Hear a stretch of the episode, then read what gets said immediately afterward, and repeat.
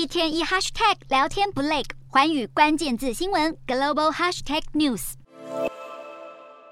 中共二十大即将召开，各地防控更加严密，谨守中央不发生规模疫情的底线。其中，内蒙古近来确诊案例暴增，呼和浩特市进入全面封城，严禁车辆出入。为防止疫情扩散到校园，全区二十四万名学生也面临严格的封闭管理。位在甘肃的兰州文理学院近期也爆发校内疫情，八日起便遭到封校。据传，被关在校内的一万多人，由于学生彼此交叉感染，有超过三千人被验出阳性。相关消息却被官方刻意封锁。学生哭喊对外求救的讯息，引发网友转发讨论。在中国政府的极端防疫政策之下，各地也兴起了无疫情封城的诡异现象。江苏省沛县十三日通报，由于当地的核酸检验出现一例异常结果，全县一百多万人因此立即启动为期三天的静态管理，民众非必要不得外出。中国严格要求防疫，限制人民的行动自由，也对经济造成严重冲击。越来越多中国人已经受不了，纷纷在网络上发泄不满的情绪。而北京似乎无意退让，近期不断透过官媒《人民日报》发表多篇评论文章，向大众宣扬政府的动态清零政策是防止疫情扩大的最佳办法。